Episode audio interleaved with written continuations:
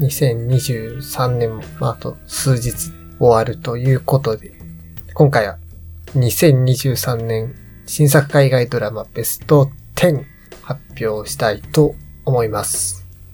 これも単純に私、サイモンが、今年2023年に見た新作の海外ドラマを自分勝手に10本順位をつけちゃおうっていうものです。はい。あの、順位だけ手っ取り早く知りたい人は、あの、ブログの方見てもらえればいいんで、概要欄にリンクを貼っておきますから、順位だけ知りたい、サクッと知りたいって人はそっちからあの、ブログの記事見てください。あんまじっくり聞いていただけるという方は、ぜひこのまま聞いていただけると嬉しいです。まあ、順位っていうのはまあ別にそんな深い意味はないですけど、まあこういうドラマが今年面白かったですよっていうのを大きく言えば後世に残していくためにこういうことをやっておこうかなっていうわけです。で、この海外ドラマの場合、新作が何かっていうのがちょっと定義するのが難しいんですよね。まあ、これがもしね、自分がアメリカとかに住んでいるのであれば、そのアメリカで、まあ、初放送された日が、まあ、今年であれば新作ってことにしていいんですけども、まあ、別にそうじゃないですよね。日本の場合はしばらく遅れますし、まあ、最近はあの配信だとね、同時配信なんてことも多いですが、まあまた映画とは違ってですね、映画はまあ公開日っていうもはっきりした日がありますけども、あのドラマの場合はドラマが始まる日と、まああと最終話が配信される日っていうのがありますし、まああとそもそも、えー、まあ CS で放送される日っていうのと、配信で配信される日っていうのはまた違いますから、そういうので、そういうとこにこだわるとややこしくなるんですが、まあ私はこの新作っていうのはこの2023年の間に配信された作品、配信の中でも特に、まあ、メジャーな配信サービスね。まあ、Netflix、Amazon、Unext、Disney プラス、Apple TV プラスですかね。まあこの5つかな。はい。で、えー、配信された作品ということにしています。加工作とか全く入れていません。つまり、僕は今年、ボードオークエンパイアとか見ましたし、ジアメリカンズとか、あの、モダンファミリーとかも、あの、もちろんいろいろ見てるんですけども、まあそういったのは、まあここでは入れません。で、もちろん自分で見た作品だけなんで。で、対象となるのが39作品。39シーズンって言った方がいいのかな。つまりこの39作品の中からトップ10を選ぼうというのが今回の企画になります。一旦去年ののトップ10を振り返ってみます。去年のトップ10っていうのは、まあその時僕はまだ、ポッドキャストはやってませんでしたけど、まあブログの方はもう、だいぶ長くやってますんで、去年のトップ10っていうのがありまして、10位がバリーのシーズン3、去年の9位がデクスターニューブラッド、8位が実況パンクスレリーパーツのシーズン1、7位がバッドシスターズのシーズン1、6位がハウス・オブ・ザ・ドラゴンのシーズン1、5位がパチンコのシーズン1、4位がセベランスのシーズン1、3位がベターコールソウルのシーズン6、まあ、ファイナルシーズンですね。で、2位がサクセッションことメディアオカレナル一族のシーズン3、そして1位がザ・ベアこと一流シェフのファミリーレストランのシーズン1という風にしていました。まあ、今言った作品の中には、まあ、今年新シーズンが放送されたものもあり、それももちろん対象になっていますから、まあ、それが今回何位になっているかという、まあ、ちょっと気にかけてみると面白いかもしれない。とってまあ、ついさっきまで考えてやっと決めたんですけども、もう上位3本、上位トップ3は一瞬で決まりました。もう順位も含めてもトップ3も正直これしかない。結構ダントツだったんで、特に1位はダントツだし、2位と3位も圧倒的に面白かったもうそれは一瞬で決まったんですけど、4位から10位が全然決まらなくって、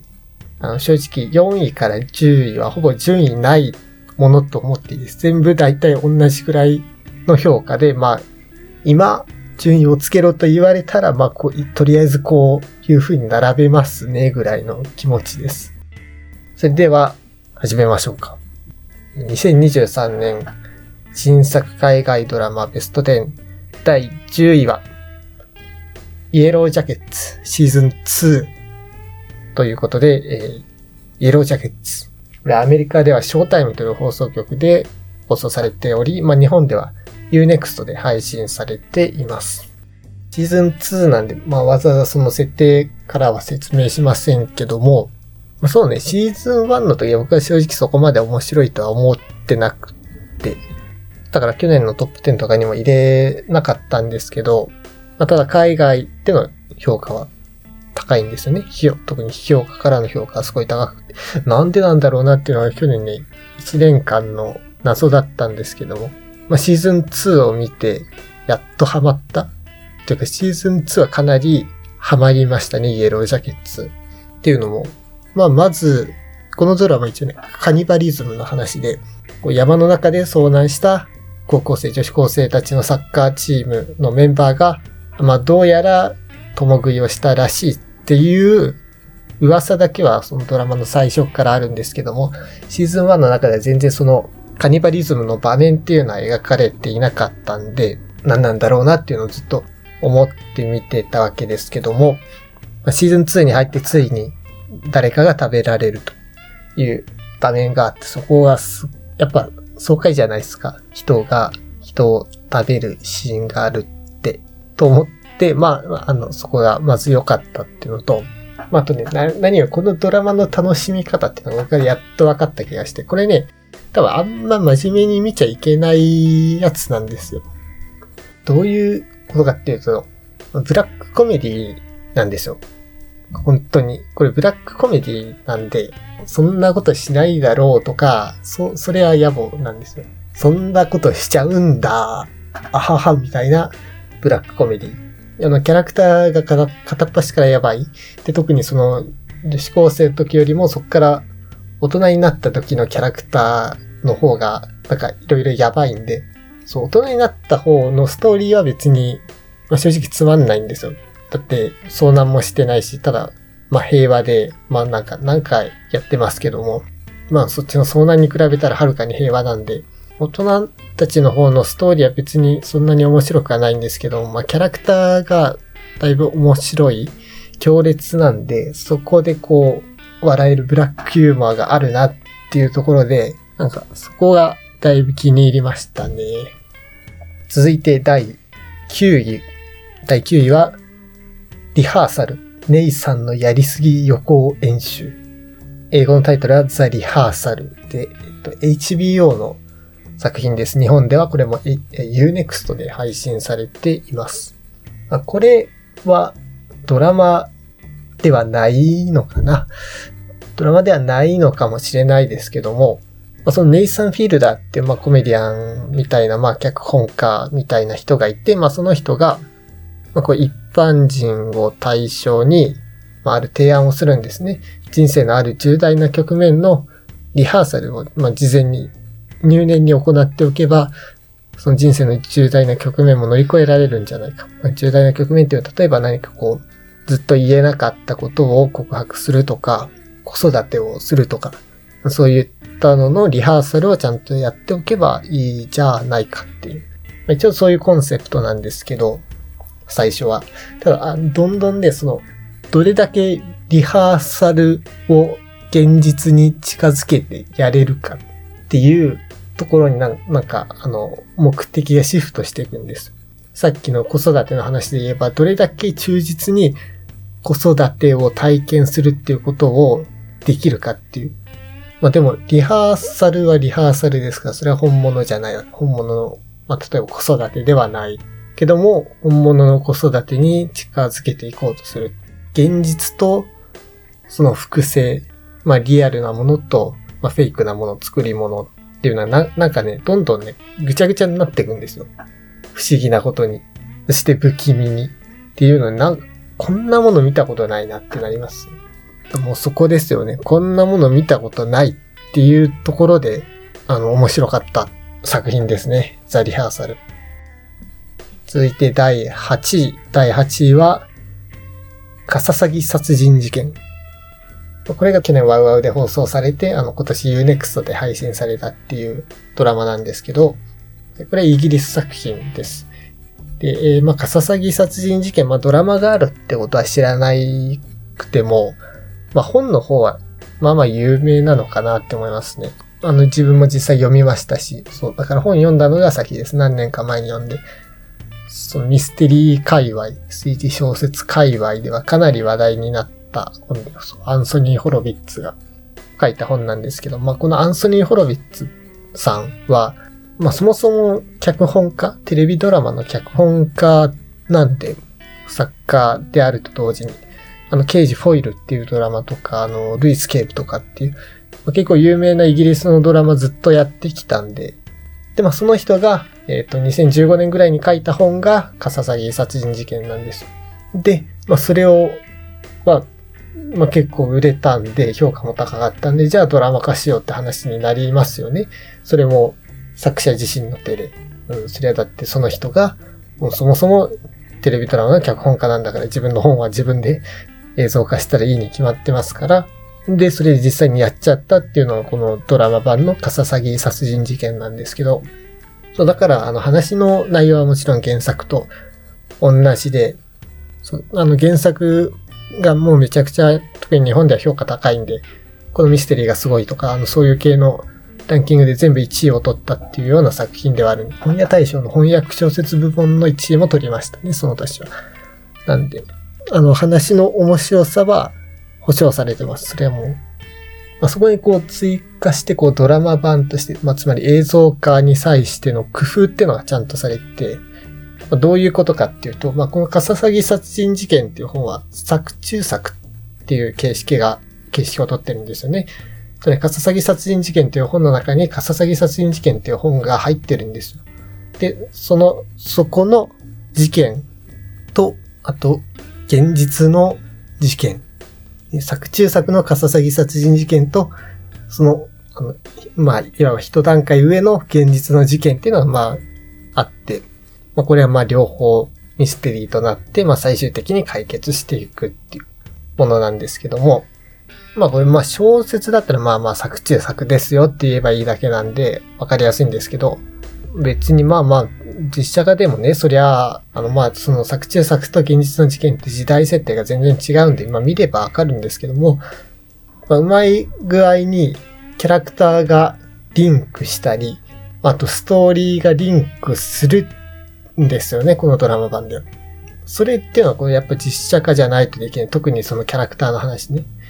キャラクター、同じ人が演じてるキャラクターがあるんですよ。てか結構ほとんど全部そういう風になってて、あの、まあ、原作読んだ人だったら、まあ、なんとなく言ってる意味がわかるかなと。ああ、つまり、ああ、そういう風な、あの、キャスティングになってるんだとかっていうのがわかると思いますし、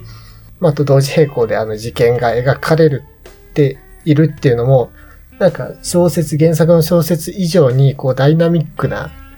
プロットになってて、ま事件の真相はもちろん同じなんですけども、こう映像化するにあたっての工夫っていうのはしっかりあったんで、そこがやっぱすごいですよね。このアンソニー・ホロビッツって人はやっぱ本当にテレビドラマの脚本家をやってきた人だなっていう、その作家上がりじゃないというか、本当にドラマやってきた人が自分の本を映像化したら、こう、自分の本でもちゃんとドラマに適した形にするってことができるんだなって思ったし、だから本当に面白いこのミステリードラマとして、すごく完成度が高い作品になっていたなと思います。続いて第7位は、Murder in the World End。これ現代が A Murder at the End of the World ですね。日本ではディズニープラスで配信されています。まあ、つい先日11月から12月に配信されたばっかりなんで見てない人も多いかもしれませんが、まあ、タイトルの通り殺人事件のお話でミステリーです。ミステリー続きになっていますが、まあ、主人公エマ・コリンが演じています。あの、ザ・クラウンの若いダイアナ妃の役やってましたけども、そのエマ・コリンが主人公で、まあ素人探偵ですね。Z 世代のシャーロック・ホームズなんてちょっと言われてたりしますが、そういう感じの探偵を演じてて、めちゃくちゃかっこいい。このビジュアルはまじ、あの、一回見たら大好きになります。惚れますよ。主人公、ダービーハートって言うんですけど、めちゃクールな主人公がとある大富豪によっで、アイスランドのね、雪の中にある豪華ホテルに招待されるんですね。で、そこには他にも宇宙飛行士とか、映画監督とか、あと建築家、まあ、都市設計の人なのかな、あの人。なんかそういう感じの、本当に、いわゆる各界の、あのー、まあ、知識人というかそういう感じの人たちが集められていて。で、まあ、本当はそこでなんか会議をする予定だったんですけども、そうやって集められたその日の夜、ある一人の人物が殺されてしまうと。まあ、そういうミステリーです。で、まあ、それと同時並行して、この、あの、ダービーハートの高校生だった時に扱った事件。で、あと、まあ、その時にね、出会った彼氏との話みたいなのも同時並行でやってます。で、ま、まず、そのミステリーとして面白い方。ミステリーとして面白いのはさっき言った通り、アイスランドの方ですね。まだいかにもな設定ですよ。こんな各界の頭いい人が変なとこに集められて、人が殺されるなんてね、えー、十角館の殺人ですかみたいな。十角館の殺人というか、まあ僕が思ったのは眼球堂の殺人ですけども、まあ、とにかくそういうね、日本のミステリーをさ、まあもしかしたら元ネタそして誰もいなくなったの方なのかもしれないですけどもね。まあでも見せ方がいろいろ、むしろ日本の新本格なんですよね。新本格ミステリーって感じもして。だから多分森博の小説って多分こんな感じですよね。あの、すべてが F になるしか僕はまだ読んだことがないですけど、なんかこう、知的な雰囲気と、まあ、最新のテクノロジーみたいのも出てきて、まあ、あとちょっとね、ちょっと幻想的なところもありっていうのが、森博的なところなのかななんて思ったりします。そうで、そうミステリーとして、あの、実際それはよくできてると思います。こうしっかり伏線がいろいろ貼られてますし、で、最後の真相ね、真相。真犯人じゃなくて真相も本当に面白い。まあ、真犯人はもしかしたら人によっては予想がつくのかもしれないですけども、真相は多分当てられない。ちゃんとミステリーとして面白い。で、ただ、まあ、それはミステリー的な面白さとして僕はそれを高く評価しますけども、まあ、ドラマとして面白いのはむしろ過去のパート、つまりダービーが高校生だった時の話で、こっちは、まあ彼氏、まあ彼氏っつってもね、あれです、探偵業やってる時に知り合ったような彼氏で、なんですけども、なんだろうな。切ないよね。甘酸っぱいよね。切ないよねっていう感じ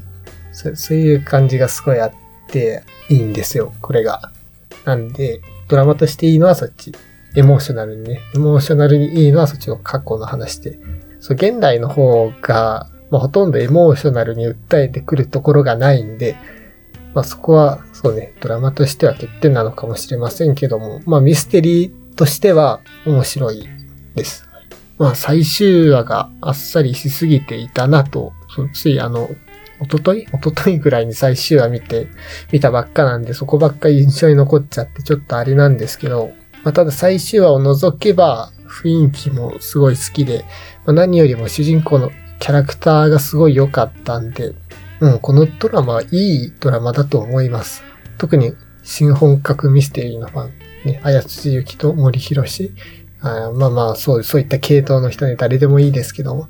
の作品が好きな人は、その映像化っていう意味で、まあ十角館の殺人実際映像化されるみたいですけどね、来年の3月ぐらい。びっくりしましたけどね、十角館どうやって映像化するんだろうっていうのは本当に疑問ですけども、まあまあまあ、それは一旦置いておいて、まあ、新本格系のミステリーを映像化するなら、多分このアマーダ・アッツ・エンド・オブ・ザ・ワールド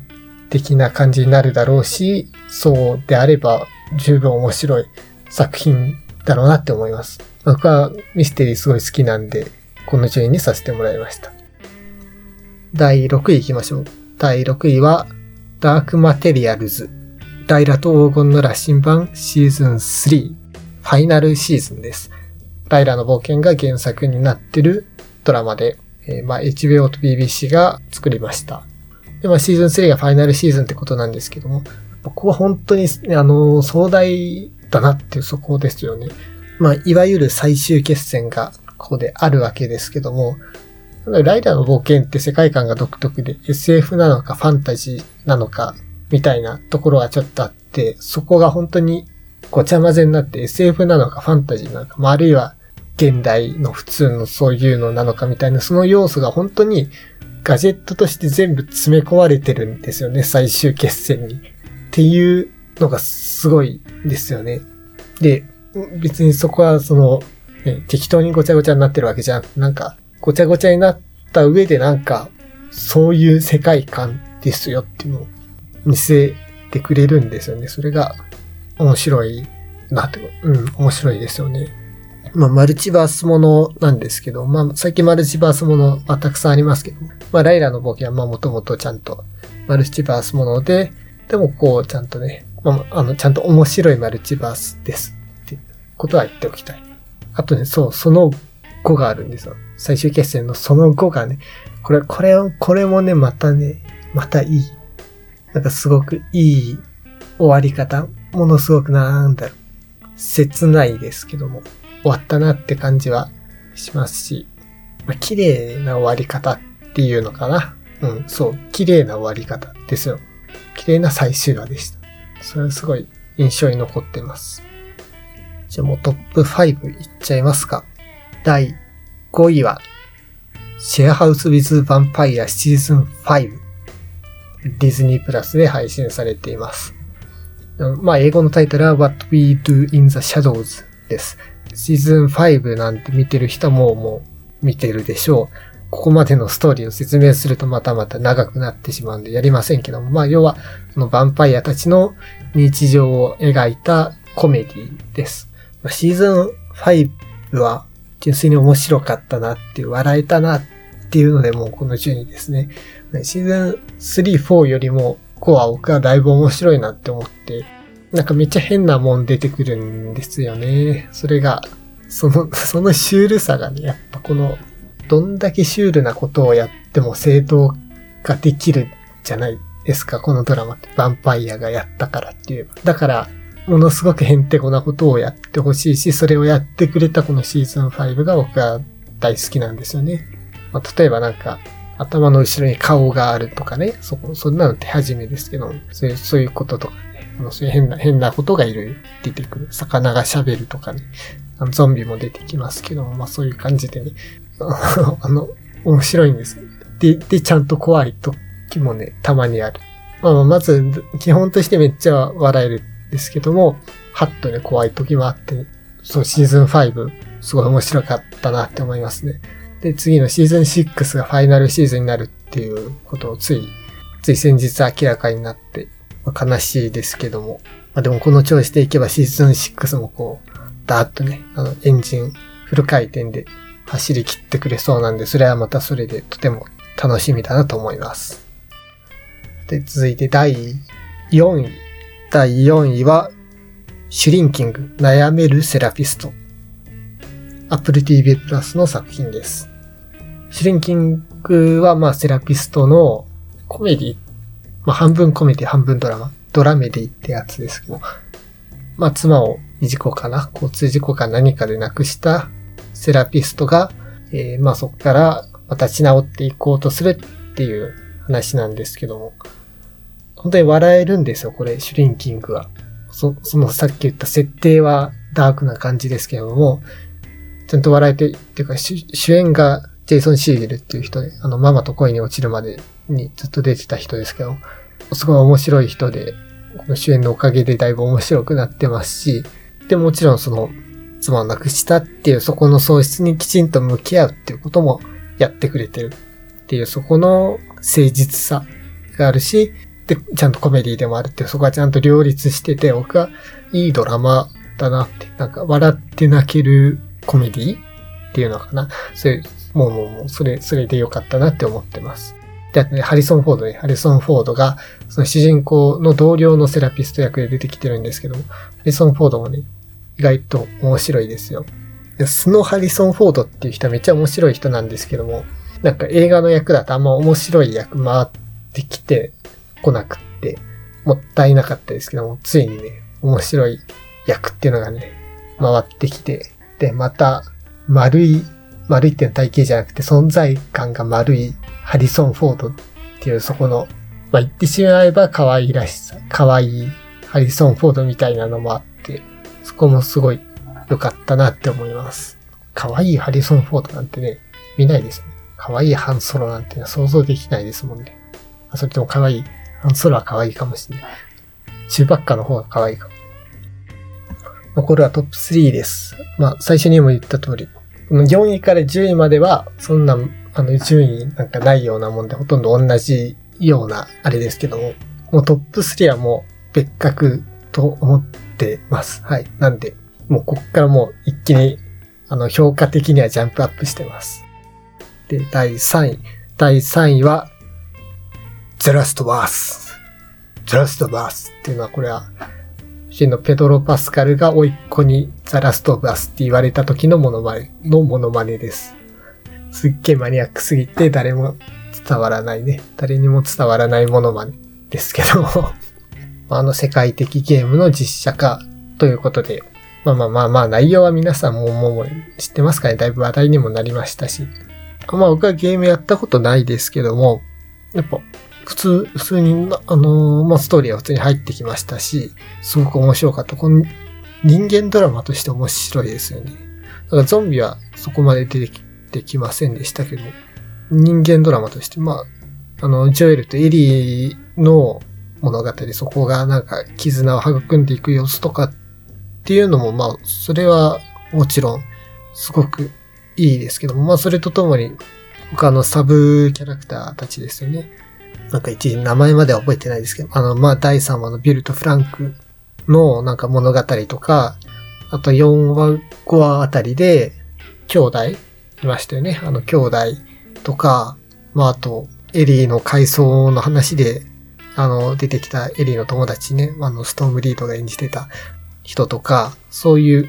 なんかすごい存在感残していくし、一つ一つの物語がすごく印象的で、こう、感情的に訴えてくるものがあった。で毎回1話見終わるごとに、すごいこう、なんだろうな、ショックというか、ショックってそんなその植物的なショックじゃなくって、感情的なショックを重く受け止めることになり、すごかったなって思いますね。それでは続いて第2位は、ザ・ベアシーズン2。一流シェフのファミリーレストランシーズン2ディズニープラスで配信されています。ザ・ベア昨年の1位に選びましたが、今シーズン、シーズン2はね、まあまあ順位は2位にしましたけども、いや、シーズン1より面白い。ずっと面白いですね。あの、主人公のカーミンの出番は、まあ終盤にドッと残した感じで、あの、他のキャラクターがすごい見られてて、なんか良かったですね。特に、リッチーね、リッチー。フォークを磨く話。最高ですよ。テイラー・スウィフト。いやー。テイラー・スウィフト今年ね、めっちゃ流行ってましたけど、イーラズツアーでめちゃくちゃ稼いでましたけど、って言うと言い方が悪いですけど、まあ、僕にとって今年のテイラーは、あの、リッチーのフォークですから、すごく、どのキャラクターもこう、すごい人間味がある。あの、まあ、シーズン1の時からそうでしたけども、その時以上にこう、人間味、人間臭い魅力っていうのがあるし、まあ、そこを知ると、やっぱ嫌いになれないですよね。結構なんかひどい言動もしてる人たちですけども、まあ、そ、そこ知っちゃうとね、もう、もう感情移入しちゃうんで、あ、そうなのかっていう、あの、なんで、共感するという、まあ、まあ、なんていうの、気にかけたくなるキャラクターにすごいなっている。その人、一人一人がね、気にかけたくなるキャラクターで、もちろんカーミーもね、最後のカーミー冷蔵庫、あのモノローグがね、すごく印象的で、本当にさ、料理作っ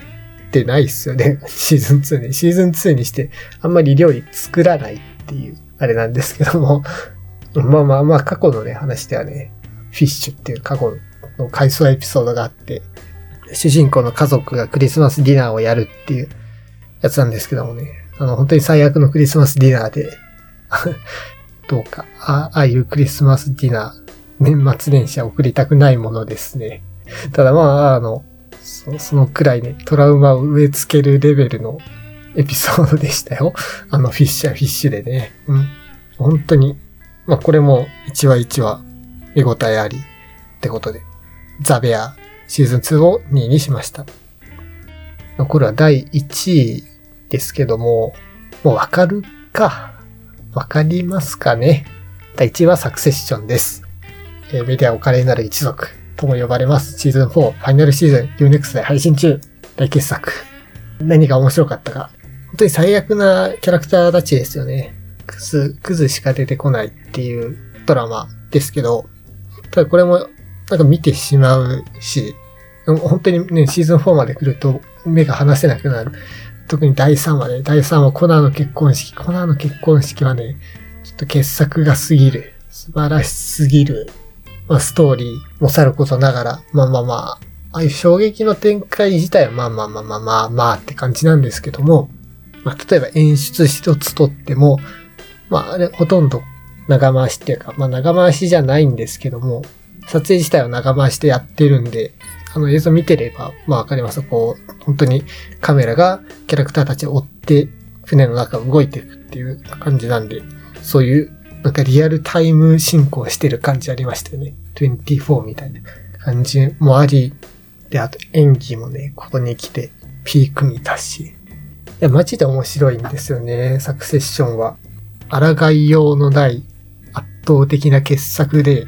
圧倒的に面白い。これを1位にすることは悔しくはあるんですよ。なんか、批評家じみてるみたいな気は僕もしなくもないんで。どうせエミー賞はまた取りますから、サクセッションが。なんで、別にサクセッション1位にすること自体、何にも個性がない決断ですけど、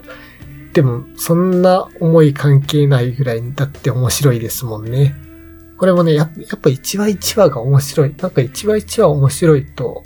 ドラマ全体面白かったなって思いますよね。そう、シーズン4は特に1話1話が面白いって感じで。なんかね、大統領選もありましたよね、シーズン4の中でね。大統領選じゃねえな。まあ、あれは予備選か、予備選ですけど。ローマンのスピーチとかね、もうもちろん最後の最後のあれもね、こればっかりはまあ見てほしい。本当にもう今一番面白いドラマだから。でも4シーズンで終わりましたから、40話ぐらいしかないんで、もうつべこべ言わずにこれは見てください。ブログの記事の方では他にもいくつか、なんつうかベストみたいの発表してるわけですが、ベストエピソードとかね、ベストエピソードはまあいいや。ベスト演技賞、演技賞はちょっと話しておきましょうか。そう、演技賞は、これは去年のランキングから始めましたけども、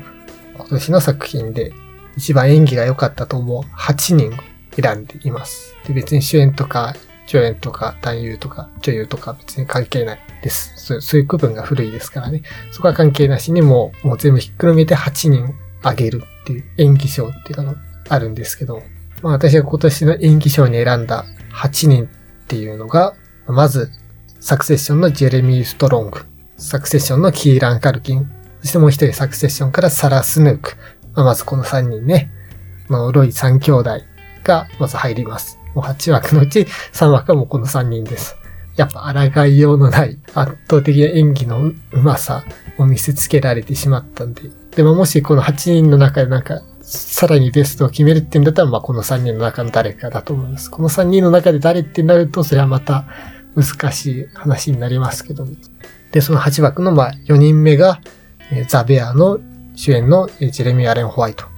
で、5人目がザ・ラスト・バースのベラ・ラムジー。エリーを演じてたあの人です。はい、ベラ・ラムジー。6枠目がイエロージャケッツのソフィー・ネリッセ。ソフィー・ネリッセは、またはあんまり知られてはいないと思うんですけども、まあドラマの中では、あの、ショーナっていうキャラクターの若い方、若い頃のショーナを演じています。で、今シーズン、シーズン2の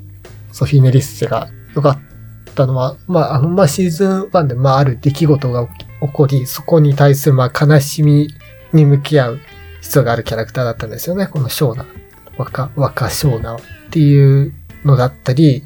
そう、まあ、あと、あと、あの、遭難しながら、あの、出産ってことするんですよね。うんあの、そういうところとか、なんか、この若ショーナだけ、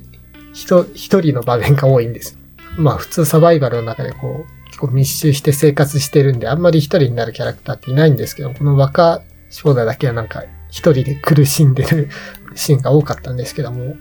そこがうまいなって思いました。これから来ますよ。ソフィー・ネリッセ。他の映画とかでも見るんじゃないですかね。で、8人の中の7枠目、あ、まあ別に順番は関係ないですけど、7枠目は、Only Murders in the Building のメリル・ストリープ。